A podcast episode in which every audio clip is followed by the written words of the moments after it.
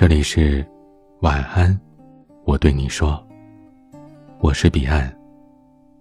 想要收听更多节目，欢迎关注我的微信公众号 DJ 彼岸。人际相处最重要的莫过于人品。什么叫人品呢？品是等级，人品是指一个人的等级。如果一个人的人品极差，就意味着此人有重大的道德缺陷。如果你和他恋爱、结婚，或是职场共事，多半会被坑到极惨。知乎大 V 梦见原野说过一件事儿：一个女孩认识了一个男子，两人第一次到小公园散步，男子问女孩。你要不要吃糖葫芦？女孩说不想吃。那不想吃就算了呗。第二次到公园，男子仍然问，要不要吃糖葫芦啊？女孩说不想吃。这次也算了。第三次男子还问，女孩就生气了，你要吃就自己吃，我说过两次不吃了。男孩子匆匆的哦了一声就跑开了。不一会儿，他抱着一大捧的糖葫芦回来。很羞涩的对女孩说：“我们来公园三次了，每次都遇到那个卖糖葫芦的老奶奶。这寒冬腊月的，可怜的老人家冻惨了，所以我一直想把她的糖葫芦都买下来，请你吃。”女孩震惊了，这个男孩子好有爱呀，如此善良，人品差不了。那就嫁他吧。可万万没想到。女孩嫁过去之后，才发现对方竟然是一个暴力男，动辄就殴打她，而且还劈腿啊！女孩不堪男子的暴力，离婚之后才发现，早在男子和她恋爱之初，就始终是脚踏两只船，而且一直在劈腿。女孩无法理解，那么善良有爱的男孩子，看到卖糖葫芦的老奶奶都落泪，怎么偏偏对她那么狠，那么毒，伤害她、欺骗她、殴打她呢？这是为什么呀？他不知道，人性是复杂的。如果你以直线式的思维理解人生，就很有可能会看错人的。我有个朋友，他自己开了一家公司，遇到了一桩差不多的事儿。这朋友呢，曾经去人才市场招聘，他在门口看到一个求职者坐在台阶上休息。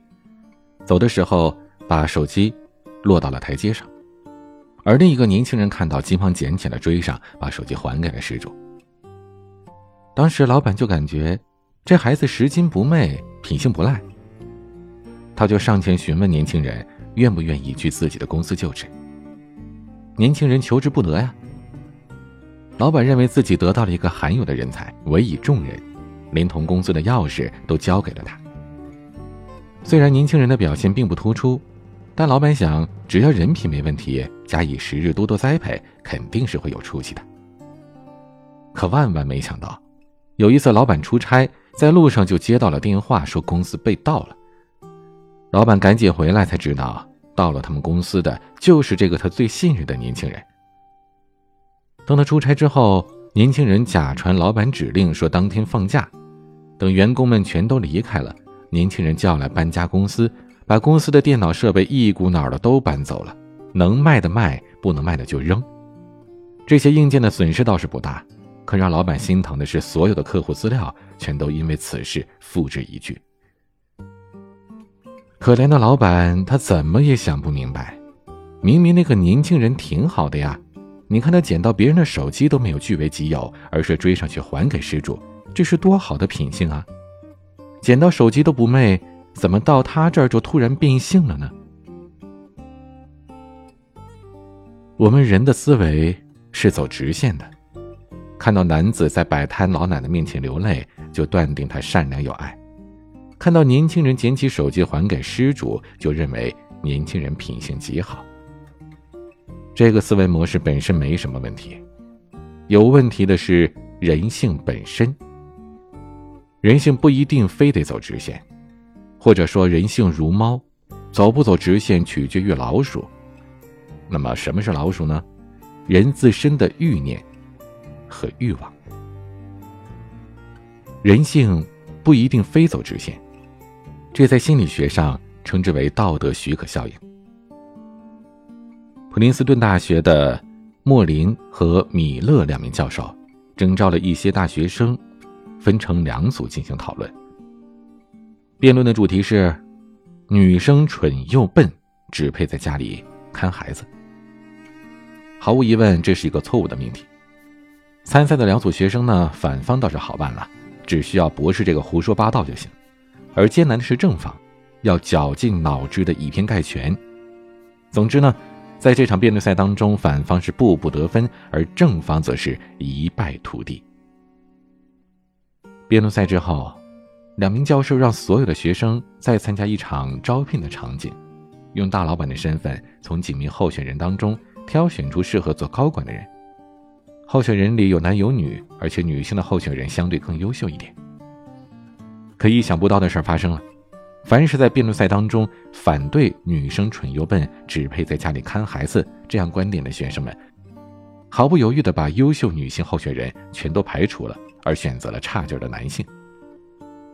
而正方被迫支持女生蠢又笨、只配在家里看孩子这样观点的学生们，反倒能够客观的筛选。为什么会这样呢？这就是人性的道德许可效应。道德许可效应就是当一个人认为自己道德高尚，更容易做不道德的事儿。换句话说，当人自认为自己是好人时，更可能做坏事。见了卖糖葫芦的老奶奶而落泪的男孩子，毫不犹豫的暴力劈腿，因为他认为自己太善良了。这么善良的人，劈个腿打个老婆，怎么了？不行啊？捡到失主手机归还的年轻人，在得到了老板信任之后，把公司倒卖一空，因为他认为自己人品太好，总是为别人着想，也应该替自己打算一下了。那些口头上支持女性权利的人，行动当中可能对女性更挑剔、更苛刻。警惕那些以正直、善良而自居的人，他们很有可能也做出坏事来。道德许可效应，也不见得全是坏事儿。精明的商家会利用这种社会心理进行营销。在美国，麦当劳经常推出他们的健康菜谱，而每到这时，食客们就蜂拥而至，前来品尝健康菜谱。但是当食客走进餐厅，却很少有点健康菜谱的，反而点了更多他们超级喜爱的垃圾食品。心理学家说，这就是人类饮食时的道德许可效应。而当这些食客们决定来餐厅吃健康菜谱时，就认为自己已经为减肥做出了很大努力，已经很辛苦了，所以呢，要多点几道不健康、高脂肪的垃圾食品犒劳犒劳自己。实际上，食客们所谓的减肥很努力、很辛苦，只是他们内心的一个想法。诸如那些。以道德高尚自居者，都只是自己心中的想法，而并非是事实。道德许可效应让人性在这里拐了个弯儿，让直线式思维判断通通落了空。那么，我们该怎么判断人品呢？仍然是直线思维式的，但是要洞穿道德许可效应的幻想。第一，要看一个人的言谈。他是自我标榜者多，还是倾听的时候多呢？第二，看这个人是付出者还是给予者。第三，接受工作时，他的反抗意愿明显，还是立刻就行动起来。第四，遇到挫折时，他是沮丧、抱怨，还是淡定呢？第五，这个人爱读哪些书，喜欢哪些类型的人？第六。他是否有着足够的幽默感，还是沉迷于人格表演？第七，他有没有自我觉察力，有没有自我认知能力？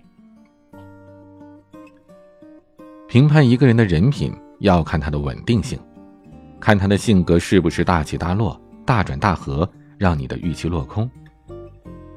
所以说，人品有七个要素。第一，看他是否尊重自己，是否有自尊。有自尊者才有事业心。第二，看他是否爱惜自己。不爱惜自己的人，连自己都伤害，别人又算什么呢？第三，看他的性格是否沉静，动辄一惊一乍的，见个卖糖葫芦的老奶奶都落泪的人，那多半是戏精。第四，看他是否有勇气战胜惰性，活出名堂。第五，看他是否足够豁达，不会动辄就钻牛角尖儿，情绪化严重。第六，看他够不够通透机变，太僵化的人活得憋屈。说不定哪天就跟个定时炸弹一样炸了。第七，看他的志向，有远大志向者，目光远，格局大，很少会扯些鸡皮蒜毛，干出劈腿伤人这些卑劣之行。自尊、自爱、沉静、勇气、豁达、通透、志向，这七个要素听起来似乎都明白，但是在现实当中的应用。却不亚于是七座无法逾越的山峰。人生如登山，想遇到高处的人，你自己需要登到高处。没自尊的人更爱讲面子，自尊是要求于自己的，面子是需要别人给。不自爱的人更喜欢放纵自己的欲望，要求别人爱自己。这七种要素，如果你自己不具备，就无法看到别人身上所具有的这些，所以，评判别人，你需要得有明晰的评判能力，见识别人的人品，你自己的人品就必须要站得足够高。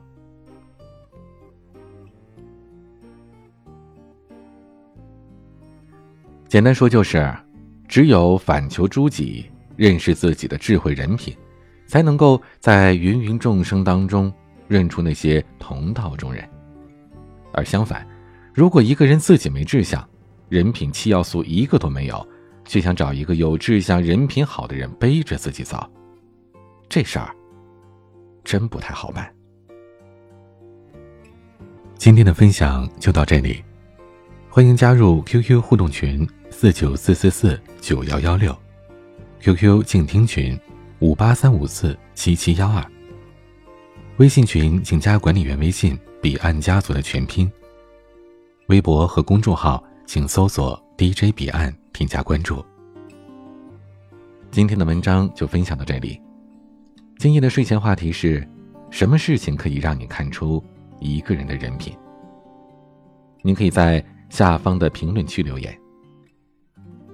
今天的玩具是 Rainbow 计划的《异类少年》。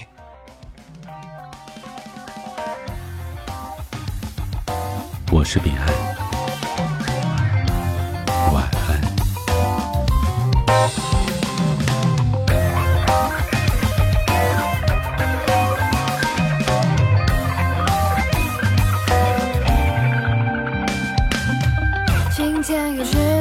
嘴角挂机上，才赶紧回到家。妈妈做好晚餐，看着少年问他是否有打架，低着头没有说话。先吃饭，不然菜都凉了。这样